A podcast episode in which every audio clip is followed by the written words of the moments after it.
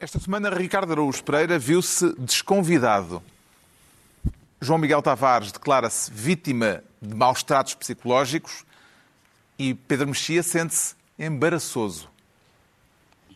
Está reunido o programa cujo nome estamos legalmente impedidos de dizer.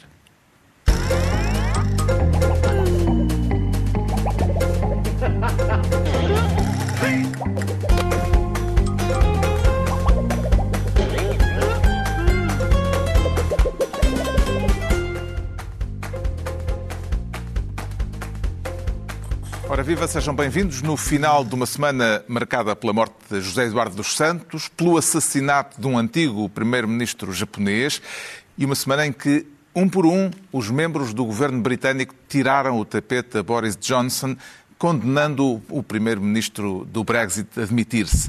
Falaremos disso mais adiante. Disso e do Congresso do PSD e do almoço no Planalto que virou mergulho em Copacabana. Mas antes, o Ricardo Araújo Pereira quer ser ministro da moção. Viu na iniciativa do Chega, que mais nenhuma força política apoiou no Parlamento, Ricardo Araújo Pereira, viu mais sentido de oportunidade ou oportunismo? Eu, uh, uh, dois. Uh, oportunismo, fazer, é o sim, bola Já sim. ninguém sabe bem o que Já é Já ninguém é sabe o que é, mas...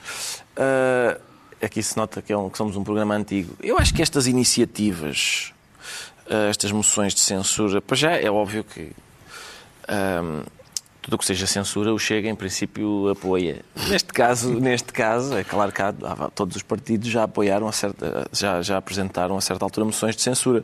Mas ao fim de 100 dias de governo, apresentar uma moção de censura é obviamente uma iniciativa destinada a falhar, é apenas, é apenas uma forma de dar nas vistas, uhum. tentar embaraçar os outros. Também lhe pareceu significativo, como António Costa fez questão de sublinhar, que a iniciativa da moção de censura tenha sido anunciada no dia em que o PSD iniciava o seu congresso para uma nova liderança? Sim, é bem observado, porque na verdade esta moção de censura não era exatamente contra o governo, era contra o PSD. Era, era menos para aborrecer o governo e mais para aborrecer o PSD, que é o. Ou pelo menos para testar o PSD, para Exato. ver como é que reagiria. Sim, para testar, mas em princípio. Para ver dizer, como é que estava a temperatura. Mas em princípio toda a gente sabia que a água estava fria, ninguém acreditou que o PSD fosse uh, apoiar esta moção de censura. Não, é? uhum. não, ninguém... O dia do debate da moção de censura, aliás, não correu bem a André Ventura nas redes sociais. Pois foi. Uh, o que é que lhe pareceu mais embaraçoso, Ricardo? O post sobre o gasóleo ou a associação uh, ao orgulho gay? Bom, eu no, no jornal Uh, dizia que eles tinham contactado várias pessoas a dizer tirem do, tirem do Facebook a história do Ventura ter dito que uh, Portugal tinha o gasóleo mais caro da Europa, por uma razão que não costuma incomodar o Chega, que é é mentira, mas pelos vistos, por uma razão qualquer desta vez, eles quiseram. Eu recordo que esta foi a semana em que André Ventura andou no estrangeiro a dizer lá aos seus um, colegas europeus que em Portugal há certas cidades em que a, a Sharia é ok a Sharia eh, não é. São duas palavras, não é. Não é a Sharia, não, é, não é o verbo achar. do verbo achar, não. Uh, não se diz Sharia? Se calhar diz, eu é que não sei, o meu, meu árabe está... Muito... do intérprete. acho que ele deve ter dito. Eu acharia que... Eu acharia, se calhar foi isso. Mas eu... E depois os jornais contactaram-no para perguntar em que cidades é que a, é que a Sharia está aqui em vigor e as pessoas... Sharia, não sei, está em vigor e as pessoas acham bem. E ele recusou dizer, eh, o que eu acho pena, porque merecia uma denúncia, sendo verdade, não é? Merecia... Imagina quem Alcácer do Sal, toda a gente está... Cortam-lhes a mão quando roubam e tal. Eu gostava de saber o que é que, o que, é que está a acontecer. Mas, mas então, respondendo à pergunta... Sim. O orgulho eu acho gay... que uma... Exatamente. É... Ah, e depois havia essa outra questão, que é as pessoas uh, foram uh, instadas primeiro a partilhar a, o... Como é que se chama? Hashtag Uh, uh, lá, o jogo do Galo, uh, orgulho, não é? Orgulho. Do Galo, orgulho. Mas e o, e só que sociais, o Facebook, Facebook cada vez que aquilo... aparece que se escreve orgulho, o orgulho fica com as cores, as cores LGBT, LGBT. porque é a coisa do Gay Pride. portanto, entre passarem por aldrabões ou passarem por pessoas que acham que devemos ter todos os mesmos direitos, eu acho que a que incomodou mais o Chega hum. foi a segunda. Para que é que serviu a moção de censura ao Governo, chumbada esta semana no Parlamento, Pedro Mexia? Ela acabou por servir a toda a gente, praticamente. Serviu ao Chega porque, para embaraçar o PSD, para dizer que o PSD, afinal, não é oposição coisa nenhuma, eles é que são. Serviu ao PS para mostrar que que não só tem maioria absoluta que já se sabia, mas só o Chega que está ativamente a propor e, portanto, é o, é o, o inimigo número um da direita radical, é o PS, e serviu ao PSD para não dar borlas ao Chega. O que também foi positivo, não terem sentido necessidade. Terá sido, como de... disse o líder parlamentar socialista, um debate sobre quem lidera a oposição? Uh, sim, num, num, sentido em que, como já percebemos uh, com a direção anterior, que, que eu espero que esta seja muito diferente da anterior, né, da liderança do PSD, quem lidera a oposição, aos olhos dos portugueses, não será necessariamente o partido com o maior número de deputados. E, portanto, a questão pode ser posta, e André Ventura certamente pôs, pôs isso dessa maneira no tempo de Rui Rio, a dizer eles têm muito mais deputados, na altura tinham mesmo muito mais, porque era só ele, mas eu, sozinho, uhum. é, é, que lidero a oposição, porque sou eu que sou ativamente. E, portanto, agora, com alguns desses gestos, com uh, Luís Montenegro a ainda por cima com Luís Montenegro a dizer que vem para fazer oposição à série. Já vamos falar disso. Coisa que o Rui Rio nunca fez. Vai ser um, um, um despique interessante e isso vai marcar certamente o, a legislatura. Que leitura política tem para si, João Miguel Tavares, a decisão de Montenegro de optar pela abstenção na moção de censura ao governo uh, apresentada pelo Chega? Pela, uh, a abstenção é um sinal de afastamento? É de afastamento suficiente ou é de afastamento com, apesar de tudo, uh, alguma possibilidade de ouvir em certos momentos aquilo que podem ser interesses mais profundos do PSD? Que é, não, não havia outra opção, quer dizer, isto é um... Não havia outra opção neste, neste contexto para qualquer, um, qualquer partido. Aliás, é por isso que, que a moção teve o resultado que teve. Foi um... Quer dizer, a única coisa que ela deve ter servido foi mesmo para abrir o, aqui o nosso magnífico programa, porque de resto aquilo é, é, é, é, daqueles atos que necessitam de um grande esforço hermenêutico para lhe encontrar alguma espécie de razão. Eu sei que muita gente disse o que tu disseste, não, isto na verdade não é contra o governo, é contra o PSD. Ah, há tanto problema neste momento a acontecer no país, tantas boas razões para haver uma oposição atenta, interveniente, mas não é com, com moções destas. Aqui, quando, quando o governo, o governo de maioria absoluta tomou posse há poucos meses, quer dizer, isto é uma, é uma brincadeirinha. É uma infantilidade, na verdade, de, de Ventura, não é outra coisa. É uma coisa sem nenhuma espécie de interesse e sem nenhuma espécie de impacto. Mas o PSD, ao votar assim, eh, apesar de tudo, deixa alguma porta entreaberta? Não. Mas por se abster? Em vez de se bah, votar enfim, contra. Eh, de se votar demarcar contra claramente, de se demarcar claramente bah, o Chega. Mas quer dizer, votar contra a moção parece um, um apoio ao governo que tem estado a cometer bastantes erros. Sim. Portanto, isso também não faria não, nenhuma espécie de sentido, não é? E, portanto, votar a favor seria igualmente absurdo. Portanto, é, eh, quer dizer, Luís Montenegro há de ter demorado aproximadamente dois segundos a decidir qual é era o seu sentido de voto. Eu sei que há muita gente por aí que começou, a propósito de, de, da confusão Pedro Nuno Santos, António Costa, começou a usar a expressão do mau funcionamento das instituições, não é? Eh, que é aquele sonzinho a, a, a 2004, não foi? Quando, sim, sim, quando sim. foi dissolvido o pela Parlamento. pela doutrina Sampaio. Pois, eh, mas quer dizer, apesar de tudo, eu acho que eu sou muito crítico deste governo, como é evidente, mas António Costa ainda não chegou ao nível de Pedro Santana Lopes, ainda tem que trabalhar um bocadinho para lá chegar. O Ricardo ainda quer aproveitar a pasta de Ministro da Moção para eh, fazer o rescaldo do caso do aeroporto e da, tal desautorização de que o João Miguel Tavares estava agora a, a referir, eh, do Ministro das Infraestruturas pelo Primeiro-Ministro acompanha o modo como Costa se referiu ao episódio no debate, Ricardo Araújo Pereira, descrevendo-o como um erro efetivamente grave, mas prontamente resolvido. Carlos, eu estou fascinado. Eu, aliás, tive a oportunidade de hum, refletir sobre isso, como sabem. Eu sou uma pessoa que, que se, debruça sobre esta, se debruça sobre estas questões uh, com muita profundidade. E, e o que eu, aquilo que me fascina no governo, toda a gente pensava: tu queres ver que agora vamos ter quatro anos de maioria absoluta e o governo vai silenciar a oposição? Não, não. O governo faz oposição a si próprio. Por exemplo, eu, alguém viu uh, palavras mais azedas sobre o comportamento do Pedro Nuno Santos do que as do Primeiro-Ministro. Eu achei as, as, mais violentas, as, mais, as críticas mais violentas a Pedro Nuno Santos Acho que foram de António Costa. Uhum. Foram, foi mesmo de daquelas de espetar a faca e depois torcer. Um erro, um erro crasso, não é? Uma coisa muito mal feita. Eu acho que ele vai continuar a dizer, sempre que lhe perguntarem sempre. Isso, ele vai dizer assim: não vamos voltar a esse caso, a esse erro gravíssimo. Chega de me perguntar sobre essa atitude patética. Exato, é isso mesmo, é isso mesmo. São, são declarações primas da história do, do, está acredita que está a lutar pela verdade Exato. que lhe parece é que, que, não sei quê.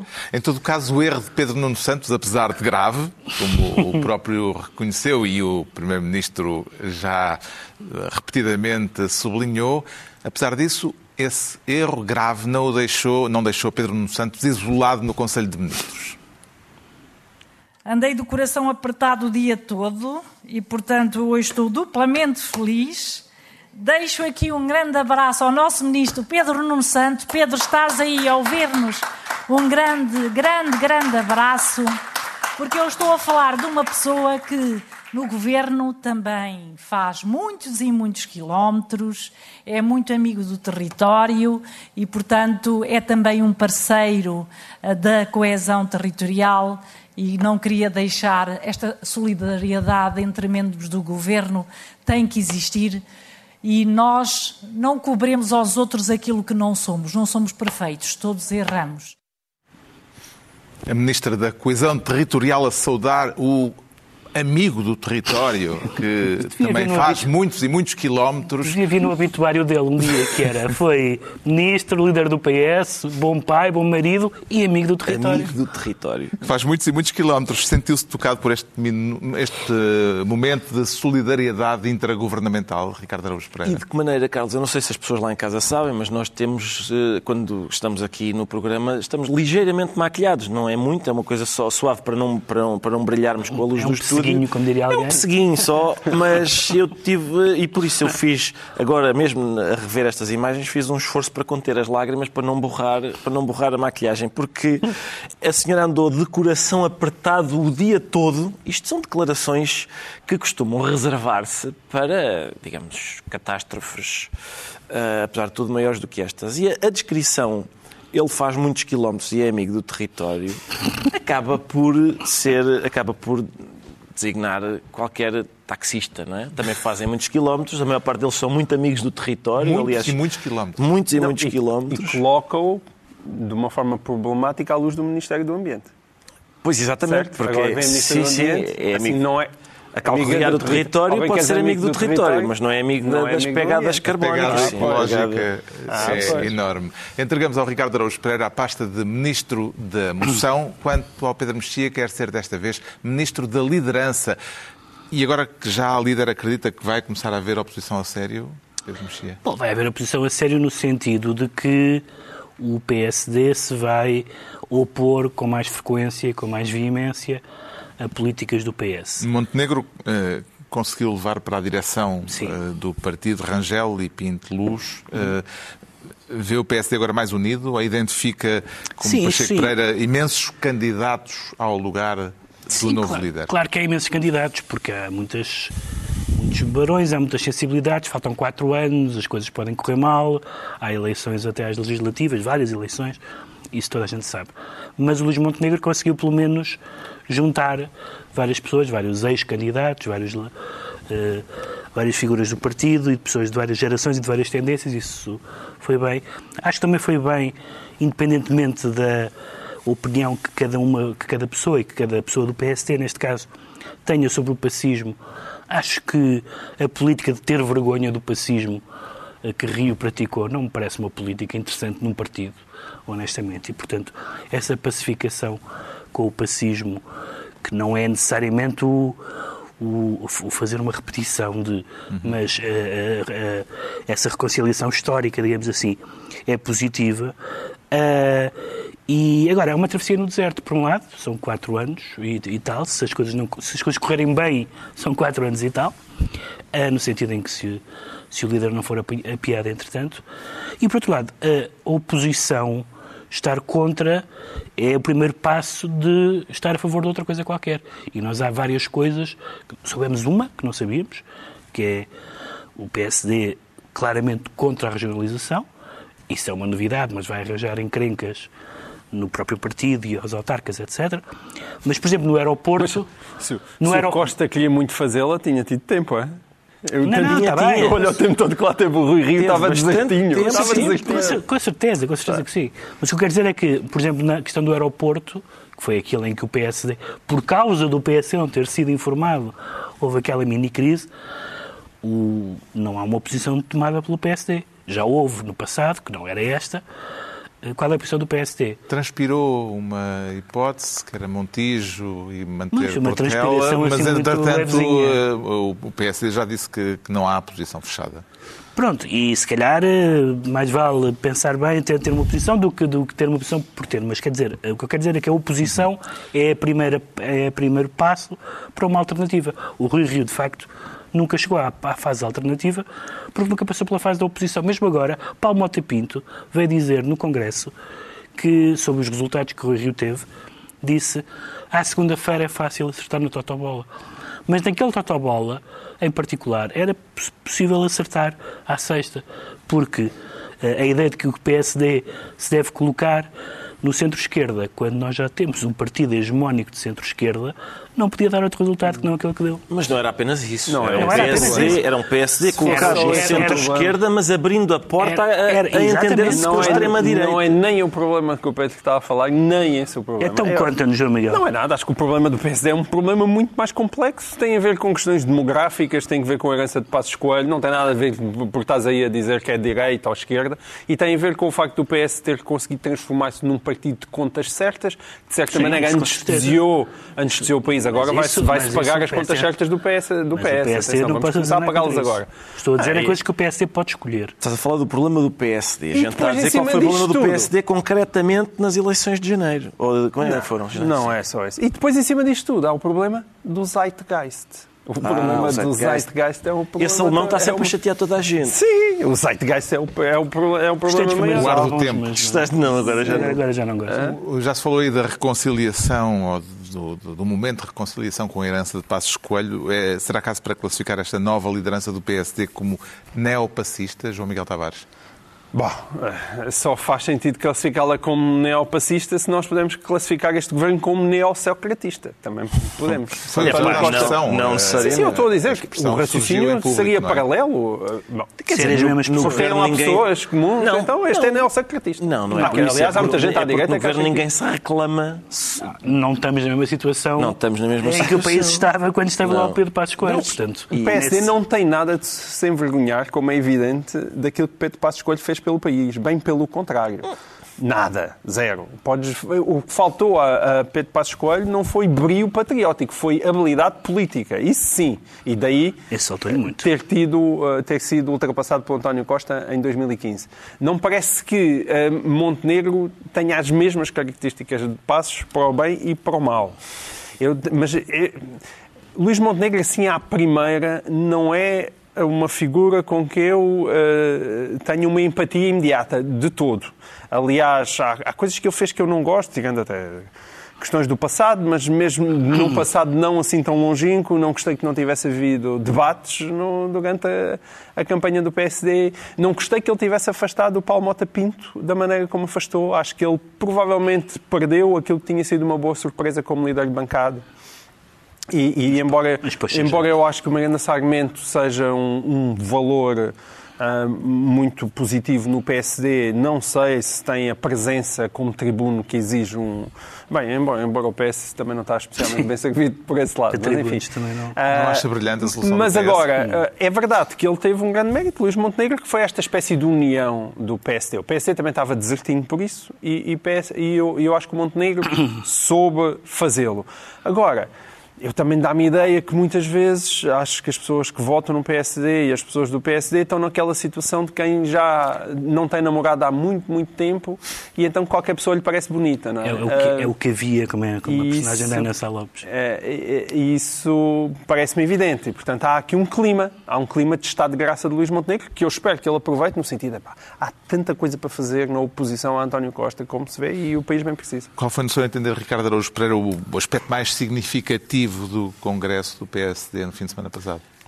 Ah, talvez uh, o mais significativo, talvez não, não se ter ouvido a gaita do amolador. Aquele ferari, ferari. O que significa que as pessoas estavam a afiar a faca uh, discretamente. Eu, porque a faca, as facas estão sempre Há a ser cada vez afiadas. menos não? disso, não é? Há cada vez menos amoladores, não é? Menos, também me parece.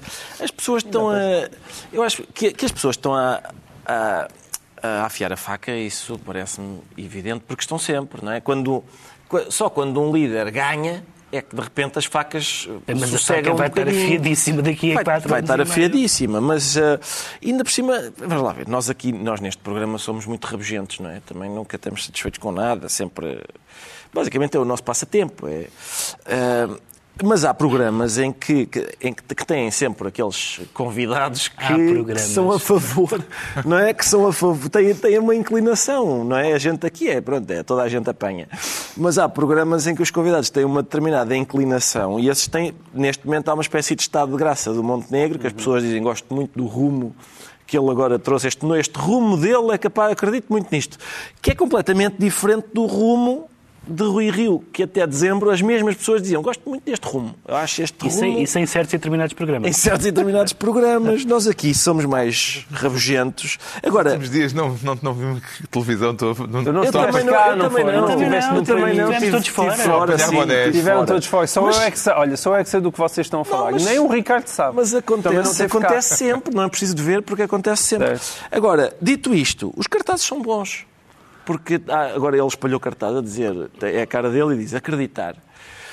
Em que não revela. E, portanto, isso é sempre, é sempre melhor, não é? Porque se, se ele põe alguma coisa a seguir a acreditar, há pessoas que dizem, não, eu não gosto disso, não quero acreditar Estraga nisso. tudo. Olha, deixa estraga Mas tudo. eu- Agora, eu- só o verbo, acreditar. Mas repare, eu, eh, certamente não se inspirou na minha pessoa, mas eu, eu escrevi um texto onde dizia que o grande problema dos políticos atualmente era não acreditar em nada. Não, não, do, não. do- o Tu- problema do centro político português Eu- tu é disseste, não acreditar em nada. Deem-nos algo em que acreditar. Foi- É o que falta no cartaz. No cartaz diz acreditar e depois falta o algo. Não, não, não. Esse, isso foi o discurso de 10 de junho. Esse meu texto é mais atual. É dizer que faz falta. Eu falava do Marcelo e do Costa, e, que é nós temos a sensação de termos pessoas brilhantes enquanto políticos, pessoas com as capacidades todas para levar o país para a frente, mas e depois não acreditam em nada. E isso é um problema. Portanto, É verdade. acreditar, apesar de Isso tudo, é- é um verbo importante. Pois é, e na verdade este cartaz vai ao encontro do teu texto do, do 10 de junho, porque diz lá acreditar em quê? Em algo. É em algo. Tu pediste algo, concretamente, mas ele diz que é, é acreditar em algo, Numa cena. uma coisa qualquer. O Pedro Mexia fica então Ministro da Liderança. É a vez do João Miguel Tavares se tornar Ministro da Capitalização por meios lícitos ou, sob suspeita, João Miguel Tavares? Bom, isso é o Ministério Público, parece que está a averiguar, não é? Para descobrir se os meios são lícitos ou não. Quero falar de duas investigações a correr em paralelo eh, ao empresário dono da TVI, que foi constituído, entretanto, arguído, eh, sendo suspeito de fraude qualificada. O que é que lhe parece mais significativo? Eh, O caso aberto pelo DCAP ou o inquérito à atividade empresarial de Mário Ferreira, que está nas mãos da Procuradoria Europe- Europeia? A tua pergunta só está na- no, no campo policial, mas eu, na verdade, este tema, o que eu estou até mais interessado em falar é mesmo na capitalização das empresas através do Banco de Fomento. Ah, mas É um elas estão cruzadas e cruzaram-se todas nesta semana, até com um daqueles timings, é aquelas coincidências astrais Uhum. que acontecem muito em Portugal, porque primeiro saiu a, a notícia dos- do- das- da capitalização do- dos, dos 40 milhões e depois no dia seguinte mais a investigação aos navios, a investigação ao navio, eh, de facto. eh, há ali uma digamos assim, um- sim, um, um circuito de dinheiro que para tentar ativo ou não de fugir ao fisco e depois ele também está a ser investigado no âmbito europeu pa- eh, acerca da utilização de determinados fundos europeus, portanto há aí suspeitas eh, a nível judicial. Sim, as coisas não têm a ver uma Quer dizer, não, não, eh, não são dois, duas, duas investigações paralelas. Aliás, eh, Elas, não- nada disto, as investigações são paralelas, não têm a ver uma com a outra. Aliás, até a Procuradoria Europeia até se quase queixou-se de dizer ah, mas eles andaram a investigar e não nos informaram. Como quem diz, já que andavam a procurar papéis, também podiam ter procurado estes, também nos dava jeito. Mas estes casos, juntamente com o Banco do Fomento, têm um, uma- um aspecto em comum. O Banco de Fomento é um dos aspectos eh, mais sensíveis, ou sensíveis eh, até eh, em termos, digamos, político-económicos, que tem a ver com o apoio dado pelo Banco de Fomento à empresa de Mário Certo. Ferreira. E qual é- Porquê que esses 40 milhões de euros de apoio têm contornos controversos? Não, o, o que é que, que é que estes três casos, aquilo que eu estava a dizer, o que é que estes três casos têm em comum? O que têm em comum é em todos eles há uma relação entre um empresário e alguma coisa que tem a ver com o Estado ou com fundos estatais. E esse sempre foi o mal dos velhos É, empresários é a do história, regime. é a história do nosso capitalismo. É a história do nosso capitalismo. Esse sempre foi o mal dos nossos empresários do regime e, e nós esperávamos que houve uma espécie de cataclismo nessa maneira de fazer as coisas em, a partir de 2011 e depois em 2014 com a queda, com a queda do BES, com tudo o que aconteceu. E, portanto, a seguir, rei, rei morto, rei posto, um bom legado do pacismo. um bom legado, aliás, o melhor legado do pacismo. Depois, rei morto, rei posto, e parece que está a vir agora uma segunda camada de novos empresários e que eh, têm uma grande projeção mediática e que, mais uma vez, têm também ligação, neste caso, a uma televisão, a dois canais, na verdade, CNN, a TVI. Ahm, e qual é que é o meu problema? É notarmos por estas notícias que os novos ah, empresários ficarem demasiado parecidos com os velhos empresários porque continuam a ser empresários do regime, no sentido de terem uma ligação privilegiada ao Estado. E isso é péssimo. Tem a ver com, por um lado, os nossos serem os capitalistas sem capital e depois, por outro, outro lado, haverem pessoas, neste caso, mais uma vez, lá vem o velho melhor amigo do Primeiro-Ministro, Diogo Lacerda Machado, que faz parte da administração da holding de, de Mário Ferreira, está presente. Está presente agora uma ajuda de 40 milhões, quando supostamente e idealmente as ajudas, as ajudas deviam ter um teto de 10 milhões. Essa ajuda de 40 milhões é 52% do pacote, deste primeiro pacote que foi anunciado. E, portanto, é estas sucessivas camadas de ligações entre Estado e empresários e facilitadores pá, que se tornam preocupantes. Não se sabe ainda nada de concreto em relação a Mário Ferreira. Mário Ferreira Ele diz que está a ser parece- eh, perseguido. ele diz que está a ser perseguido e, e é verdade que Mário Ferreira não aparenta ser daquele tipo de empresário que nunca fez nada na vida. Ou seja, existe ali algum mérito, certamente, dele na construção ah, do negócio dos navios e, e- e também na maneira como ele ultrapassou Paulo Fernandes na- da Cofina no negócio da TVI. E, portanto, isso mostra que ele tem habilidade. E eu, e eu escrevi... E eu escrevi isso no público a dizer, ele é, é tudo menos burro. Resta saber se não é esperto demais. E esse é o problema de muitos dos empresários portugueses. E seria uma pena se os novos empresários com estas ligações ao regime tivessem todos os ticos dos velhos empresários. As primeiras denúncias públicas a respeito de Mário Ferreira foram feitas pela, na altura, eurodeputada Ana Gomes, que nas redes sociais chamou escroque ao empresário, o que o levou a, a pô-la em tribunal. Vê nisto tudo também, Pedro Mexia, para além dos eh, contornos judiciais, uma questão de ordem política, de algum modo? que, são, que é a única questão que me interessa verdadeiramente, porque é a única questão em que, que nos interessa a todos, de certa forma. Ou seja, nós, nós aportu- aportuguesamos uma expressão latina e dizemos qui pro quo, no sentido que é uma coisa que é um equívoco, uma atrapalhada. Mas, no fundo, e para usarmos uma expressão portuguesa eh, coloquial, é, um, é um toma lá da cá. E a dimensão de toma lá da cá nas, na relação entre em- neste caso os empresários e o Estado, e os empresários que detêm grupos de comunicação social e o Estado, é uma questão política em qualquer parte do mundo. Dito isto, não tenho nenhuma opinião, não sei nada, li os jornais, estou a par do que vem na imprensa, não sei nada sobre o, o- o processo e mesmo que soubesse, não, não ia perorar sobre, sobre essas questões. Mas que tem uma dimensão que é indiscutivelmente eh, extrajudicial, isto é, além da dimensão judicial que possa vir a ter, isso não há dúvida nenhuma. Parece-lhe que o facto de Mário Ferreira ser o maior acionista de um grande canal de televisão, no caso da TVI, dois, também a CNN eh, no, no cabo, poderá dar uma relevância acrescida a este caso, Ricardo Araújo Pereira? Dá, certamente, porque, porque é uma pessoa, quer dizer, muito mais poderosa, ou poderosa de outra maneira, eh, em relação a, é só isso, é a que outras. isso muitas vezes faz parte da própria estratégia de ascensão ao poder. eh, Sim, seja exato, do Mário exato. Ferreira, seja do Marco Galinha, são empresários que nessa própria ascensão, os meios de comunicação social São são fundamentais. sim, são passam, instrumentais, De repente, são a serem pessoas que contam nos meios que Sim. em Portugal têm muito poder. Mas, mas, mas lá está, isso de ser acionista da TVI também eh, pode ser. Pode voltar-se contra ele, porque isto, se se confirma que ele está a poupar em impostos e a, e a receber eh, dinheiro do PPR, ah, Tem mais dinheiro disponível do PRR, desculpem, do PPR ainda lhe falta tempo. Uh, do PRR tem, quer dizer, isso significa que em princípio tem, começa a constar que ele tem mais dinheiro para pagar salários às estrelas da TVI. E as estrelas da televisão, como sabem, são gananciosas e muitas delas são. são é gente, aquilo é gente que não. Não interessa a ninguém. Não interessa a ninguém. Não interessa a ninguém. o João Miguel Tavares fica assim Ministro da Capitalização e estão entregues as pastas ministeriais por esta semana. A altura para sabermos porque é que o Pedro Mexia se sente embaraçoso, mas o embaraço teve de ser mesmo grande para poder eh, haver consequências. É... Qual terá sido a gota d'água, Pedro Mexia, é que acabou por quebrar se é...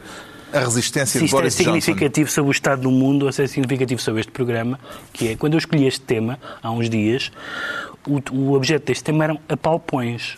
Era o assunto. Entretanto, evoluiu para a demissão do primeiro-ministro inglês. Uh, após a demissão uh, de alguns 50... Após a demissão de quase 60 membros do governo. Uh, bom, isto significa que. Não, mas, Vlado, nós desde que escolhemos os temas para este programa, caiu Boris Johnson, foi assassinado o ex-primeiro-ministro japonês. Morreu e, o antigo presidente de Angola. O presidente de Angola, portanto, isto. Vamos despachar isto porque. Sim, pode ser que. Pode estar a acontecer alguma pode coisa. Estar a acontecer alguma coisa. Sim. O que aconteceu foi, com, com Boris Johnson, aconteceu o costume, ou seja, Boris Johnson é, para usar a expressão inglesa, what you see is what you get. Ninguém vai ao engano com Boris Johnson. Boris Johnson é uma pessoa culta, divertida, carismática, mas é uma pessoa irresponsável, barra inimputável. E, portanto, fez o que fez muitas vezes ao longo da sua carreira, que foi uh, negar, estar para canto, voltar atrás, pedir desculpas, depois não são bem desculpas. E foram várias coisas, a mais grave das quais não é os apalpões do lado do seu whip, que por cima se chama Pincher, que é um nome fantástico para um senhor que apalpa pessoas. Uh... Mas isso então não devia ser só apalpar. Sim, está bem. É mesmo cumprir o seu destino. Sim. Devia ser beliscar uh, um pouco. Mas uh, foi por várias coisas. Foram umas obras subtuárias da casa. As festas, foi, é? foi, Foram questões de lobbies e tal. Mas foram as festas. Foi o Partygate. O Partygate é particularmente grave, não por o que é que está ali a acontecer ser particularmente gravoso, mas pelo exemplo que dá à sociedade. Isto é, todos para casa, tudo em isolamento, não há convívio social, exceto aqui os campeões. E isso foi o Boris Johnson dos seus tempos da universidade, não é? Ou seja, há umas regras para o resto do mundo Exatamente. e há outras regras para nós. E, isso e mais uma vez com uh, sucessivas com camadas sucessivas de camadas negação de... que foram sendo su o... sucessivamente derrubadas e, portanto, pondo, uh, o, pondo Boris Johnson numa situação cada vez mais frágil politicamente. Os, os deputados ingleses uh, têm a particularidade de, mesmo quando estão no governo, pedem responsabilidades ao seu primeiro-ministro. Isto é, ninguém diz. Agora caladinho, porque estamos aqui no poder. E, portanto, há, houve uma moção de desconfiança que foi votada, que o Boris Johnson ganhou, embora por números já preocupantes, e, e estava a haver uma discussão sobre se poderia haver, no espaço de um ano ou não, segundo as regras uh, do Partido Conservador, se podia haver um segundo voto de não confiança. E depois começou a, uh, ele foi confrontado com a, com a realidade. Uma demissão, duas demissões, 60 demissões. 60 demissões num governo não deve haver na história, não é? Eh, e ele, mesmo assim, quando faz o discurso de se ir embora, fala na, na herd mentality, no, no rebanho da.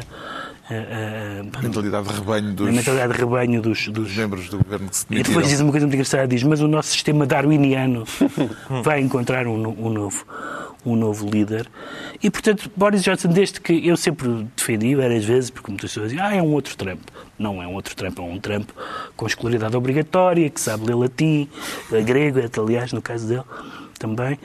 Uh, bom, é, é, evidentemente não tem nada a ver um, Mas é um garotão. Mas é, sim, é. mas é um, mas é um alguém que está cuja dimensão lúdica e a dimensão espampanante é tal, uhum. é de tal forma que isto é importante ele, ele utilizou o Brexit para chegar ao poder sem nunca as pessoas que o rodeiam terem a certeza que ele era a favor do Brexit. Ele achou que o Brexit era a maneira de haver um levantamento do Partido Conservador e, se, e tirar de lá os líderes. E alguém dizia com graça que com este é o terceiro primeiro-ministro que ele consegue derrubar. Boris Johnson derrubou David Cameron, Theresa May e Boris Johnson. Portanto, é imparável. E agora apresentou a demissão, mas quer continuar no cargo até ao próximo outono. Até ser escolhido um novo líder do, dos conservadores. Será que vai conseguir eh, resistir Já vieram vários, vários ex-líderes conservadores e os senadores do partido a dizer que isso é absurdo, porque ninguém quer fazer parte do governo dele. Até quer casar-se. Na... Pois, até quer casar-se. Na... Uh, e, portanto, quer dizer, agora convinha ser, já que não tem sido, Funções. convinha ser um homenzinho. E, de facto, ele conseguiu uma coisa extraordinária. Não só as vitórias eleitorais, mas, sobretudo, uma coisa que não, não acontecia há, muito, há muitas décadas, que era o Partido Conservador entrar em território trabalhista. E ele entrou à grande. Não é certo que um outro líder conservador o consiga. Portanto, é esse triunfo eleitoral. Mas qual era o plano, qual era o grande, como é que era o acreditar, em que é que ele acreditava? Qual era o desígnio de Boris Johnson? Não se sabe muito bem. Boris Johnson dilapidou uh, não apenas o seu património político pessoal, terá também comprometido o património político do Partido Conservador, Ricardo Araújo Pereira? Acho que é provável. Acho que é provável que tenha havido esse contágio. Aqui há tempos o. Aliás, só um parênteses. Sim, sim. Uh, provavelmente por sentirem isso, é que muitos dos colaboradores mais próximos começaram a pôr-se ao fresco ah, rapidamente. Precisamente para não serem contaminados por aquele, uma espécie de, de criança, não é? Que, que eu, não sei se lembram, mas aqui há, não sei, foi há semanas, foi há questão de semanas, houve a tal moção de confiança e houve um analista em inglês que, antes de se conhecerem os resultados, adivinhou, ao, previu ao, quase, quase rigorosamente uh, o número de votos a favor e contra. E, ele, e, e toda a gente foi falar com esse analista, perguntar-lhe pela, pela tipo de... A fórmula. Exato, a fórmula, e ele disse, olha, pá, a minha mulher disse, foi a primeira vez que, que tiveste razão desde que a gente casou. Porque toda a gente estava muito surpreendida por ele ter tido razão. E pronto, o homem teve razão durante, sei lá, três semanas. Ao fim de três semanas, o tal, a tal uh, diferença de apoio maior do que, do que Uh, pessoas contra, esbateu-se. E uh, houve aqui há tempos, não sei se lembram, já, aliás, acho que falámos disso na semana passada, quando o Marcelo disse que só atingiríamos verdadeira igualdade nas Forças Armadas quando uma mulher muito incompetente for nomeada para um cargo importante. Eu acho que o Boris Johnson é um caso uh, desses, ou seja, o, uma, uma mulher que fosse uma palerma desta envergadura Uh, um tipo que despenteia o cabelo de, propositadamente, isso, aparentemente isso agora ficou, ficou demonstrado, que ele, ah, acho que é um assessor que revela isso. Ele, antes de entrar em estúdio, despenteia-se propositadamente para parecer mais palerma, para, para, para que as coisas que ele diz sejam para as pessoas dizerem assim: ah, lá está ele. Lá está ele, lá está ele. Quando uma palerma desta envergadura, que se despenteia antes de entrar em estúdio, em vez de se pentear durante, aliás, duas horas, uh, obtiver o mesmo, eh, em princípio aí estaremos iguais. Qual poderá ser o principal legado político de Boris Johnson depois de seis anos como Primeiro-Ministro, João Miguel Tavares? Bom, eh, o legado dele eh, está, está feito e, e, fica para a história. É o Brexit. É o Brexit. Claro, é o Brexit. Isso, isso não é pouca coisa. Atenção, há gente que pode estar muito tempo no governo e que fica sem legado nenhum. Ele, ele teve pouquíssimo tempo, sobretudo é surpreendente, tendo em conta a maioria que obteve. Uh, mas esse legado ninguém lhe tira. Uhum. E, e, também, uh, excelente discurso, de qualquer forma, de despedida, com a, ali com aquele apontamento não só do darwiniano que eu achei imensa graça, como o melhor emprego do mundo. O é? melhor emprego do mundo seria uma alusão foi... à diversão daquelas festas que... talvez, talvez, pode Sobre... ser. É, é isso, é. Não só a isso, como ao facto de ser possível neste emprego estar sempre em festa e só para o 25 escândalo, trapalhão, é que lhe dão uma sapatadinha e dizem, desculpe, ponha-se a andar. Está esclarecido porque é que o Pedro Mexia se declara embaraçoso. Quanto ao Ricardo Araújo Pereira, diz sentir-se desconvidado. Com pena ou com alívio, Ricardo Araújo Pereira? Eu, se fosse eu, era com alívio. Estamos a falar do desconvite de Bolsonaro a Marcelo Rebelo de Sousa depois de uma espécie de ultimato do Presidente brasileiro Exato. para que o Presidente português não uh, se encontrasse com Lula da Silva. O que é que lhe parece mais inusitado? Uh, a atitude de Bolsonaro ou o programa alternativo que o, programa português, que o Presidente português arranjou uh, para a ocasião? Ah, depois de... Sim, que foi que foi um mergulho, na, mergulho em, em Copacabana, Copacabana, e tal. Sim, por acaso fiquei magoado com a comunicação social porque eu fartei-me também, estive a mergulhar em Copacabana, ninguém disse uma palavra. O Marcelo vai lá uma vez e pronto. A água estava uh, boa? Para mim está sempre fria, sabes como é que eu sou? A sério? Sim. Uh, mas uh, o, que é que, o que se passa? Porquê é que fizemos este, esta à parte? Não sei, não faço ideia. Tinhas-me perguntado isso no fim do programa, esse tipo de coisa. Uh, mas este. Mas uh, eu. Reparem, o, o que aconteceu foi isso: foi o Bolsonaro uh, desconvidou o Marcelo para um almoço que estava programado porque descobriu que o Marcelo ia também encontrar-se com o Lula. Claro que há todo um vasto naipe de fanáticos que começam a dizer: Pois claro, ele vai lá falar com o Lula, que é para apoiar o Lula, vê lá se ele falou com, outro, com outros antigos presidentes. E, e realmente falou. Falou com o Fernando Henrique Cardoso, que ainda por cima está bastante debilitado, falou com o Temer que as pessoas dizem, ainda por cima o Lula teve preso, o Temer também. também teve... Aliás, é, o que é difícil é encontrar um antigo presidente do Brasil que não tenha estado no cilindro. E, portanto, essa, é, isto, isto acontece numa altura, ainda por cima, em que os brasileiros pediram e nós simpaticamente cedemos a propósito da, da, comemoração dos 200 anos da, da independência, o coração, exatamente, pediram lá umas miudezas do Dom Pedro que a gente tem guardadas no, no Porto. É o coração. Uh, eu acho que se é para, se é para desfilar ao lado do Bolsonaro, eu mandava-lhes um intestino, achava, acho que era mais. Mas lá vai o Pickle agora a, a atravessar o Atlântico, que ainda por cima é uma coisa duplamente histórica. Aquilo tem que estar tem que estar, eh, tem que viajar de uma forma pressurizado e não sei o quê. Ah, é histórico também, também porque eu acho, não, não tinha um, um órgão destes que, é, que passa a fronteira sem a intervenção de uma máfia russa, também não, não estava à espera. Mas, eh, mas, é, mas, portanto, querem o coração do antigo chefe de Estado. O respeito pela Estado. Tem este chefe de Estado com, eh, com as miudezas todas ainda, na, na posse das suas miudezas todas, desdenham mas querem uma com, o Bolsonaro já não tem com todas. 180 não, anos. O Bolsonaro já não tem todas. Já lhe deram uma naifada. Sim. O presidente português fez questão de afastar a ideia de que houve, neste caso, um incidente diplomático. Fez bem em desvalorizar a situação, João Miguel Tavares, ou devia ter afirmado uh, a dignidade do Estado português de uma forma mais, uh, mais vigorosa? Epá, oh Carlos, a minha especialidade não é diplomacia. Eu, eu já li coisas a dizer que, apesar de tudo, pode ter havido algum erro, porque o convite a Lula tinha sido aceitado antes de ter falado com Bolsonaro, e pelo menos devia ter falado primeiro com Bolsonaro e só depois com os outros. Não faço ideia se isso é verdade ou não, mas também estou-me bem nas tintas sendo Bolsonaro quem é. Essa é a parte. Bom, eu acho que existe algum respeito institucional, mas quer dizer, quando há um troglodita do outro lado, as coisas são sempre mais fáceis, não é? Quando vamos tampa. Entretanto, Lula continua a ter uma vantagem confortável sobre Bolsonaro na generalidade dos estudos de opinião. Ainda havia alguma possibilidade de Pedro Mexia de vir a emergir um terceiro candidato ao centro que possa vir não, a interpor-se entre os dois contendores? Não há. Aquilo está, aquilo está entre, neste momento, está entre fãs de Trump e fãs de Maduro, não é? Infelizmente é assim que o Brasil está. O candidato que está em terceiro lugar nas sondagens, que é o Ciro Gomes e que devo dizer que me parece o candidato mais interessante de todos, nem sequer é da minha área política, tem 6% nas sondagens. Os candidatos do PSDB, um partido que teve sempre candidatos e presidentes, uh, tem menos do que isso. Tem 3%, 2%. Uh, ou, neste momento é uma senhora também.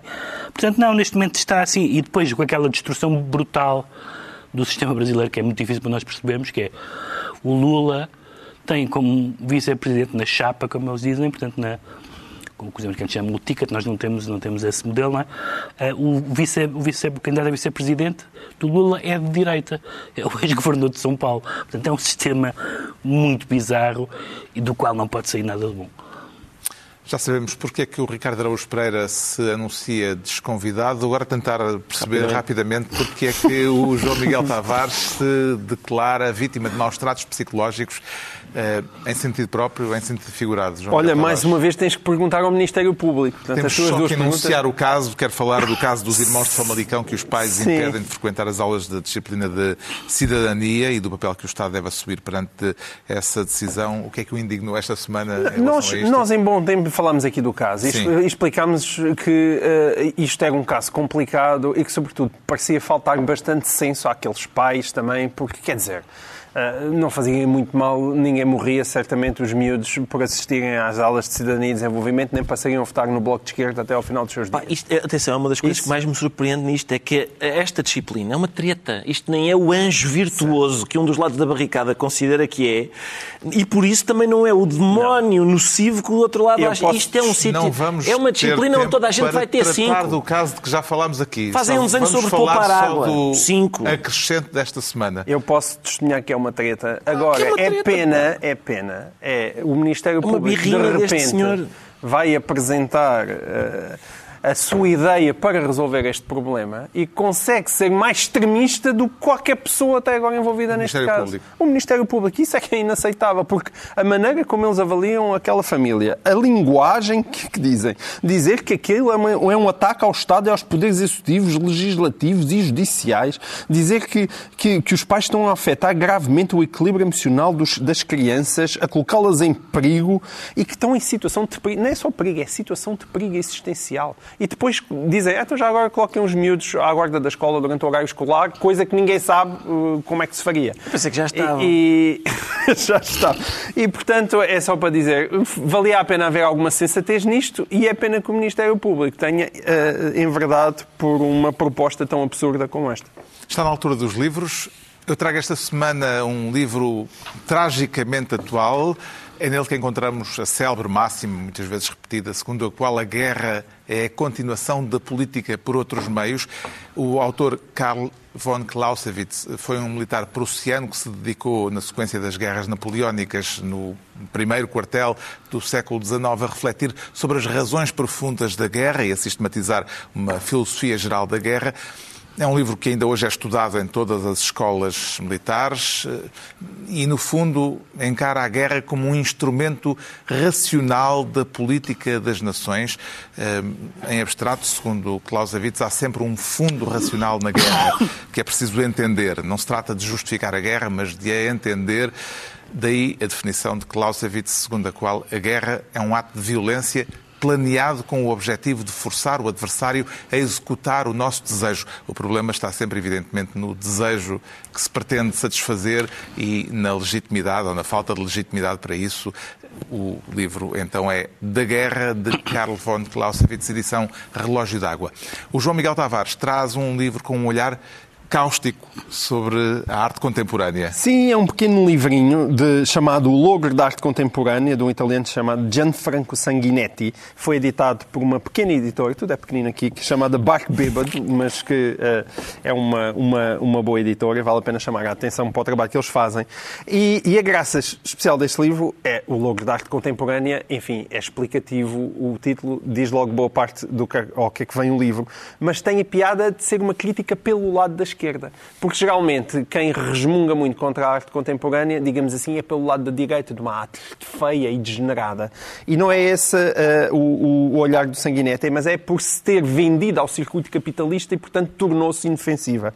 E há um, um, trocadilho que, para mim, é um dos melhores trocadilhos do ano até agora, que é ele aproveita uh, um, a famosa expressão que está numa gravura de Goya, que é o som da razão produz monstros, e ele diz que é o som da imaginação produz monstros mostras. É um bom trocadilho e acho que é muito verdadeiro. O Pedro Mexia traz uma autora uh, argentina que recentemente, já morreu há Sim. algum tempo, foi redescoberta, foi redescoberta. em Portugal e agora uh, é o terceiro livro que sai assim Sim, o terceiro livro de contos, um livro que se chama As Convidadas, editado pela Antigna, um livro de 61. Ela esteve no centro da vida intelectual argentina, era uma das famosas irmãs Ocampo, uh, foi casada com o Bioy Casares, amiga do Borges, com eles os dois fez uma antologia da literatura fantástica e escreveu vários contos, entre os quais estes, são 44 contos, que são contos fantásticos que têm a particularidade de, depois de os lermos, continuam fantásticos. Ou seja, não são daqueles contos fantásticos em que nós dizemos ah, isto era uma alegoria sobre o fascismo. Ah, não, isto é uma alusão ao casamento dela.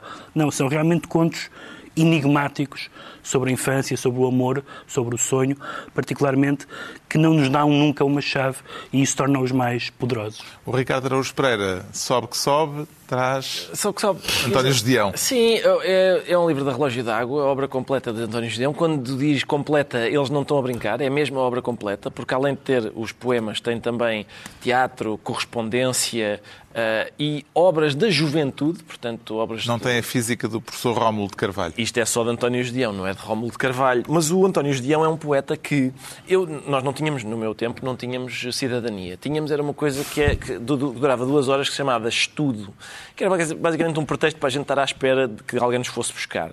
E era, era, um, era uma aula, de, enfim, liderada por um senhor padre, cuja única função era fazer periodicamente e eu que era para estudar, eu optava por pegar no livro de português e começar a ler os poetas que lá vinham. O António Gedeão é um poeta que, que eu conheço por essa via, menos pelo lado do Manuel Freire, não é? E mais pela via de ter descoberto na, na minha seleta uh, o poema do Feixicler, que, que recomendo a toda a gente, e também aquela paródia ao Camões que no caso do António Gedeão é voando vai para a praia, Leonor na Estrada Preta, vai na brasa de Lambreta. E assim se conclui mais uma um poeta reunião semanal, dois, oito dias, à mesma hora, Pedro Mexia, João Miguel Tavares e Ricardo Araújo Pereira.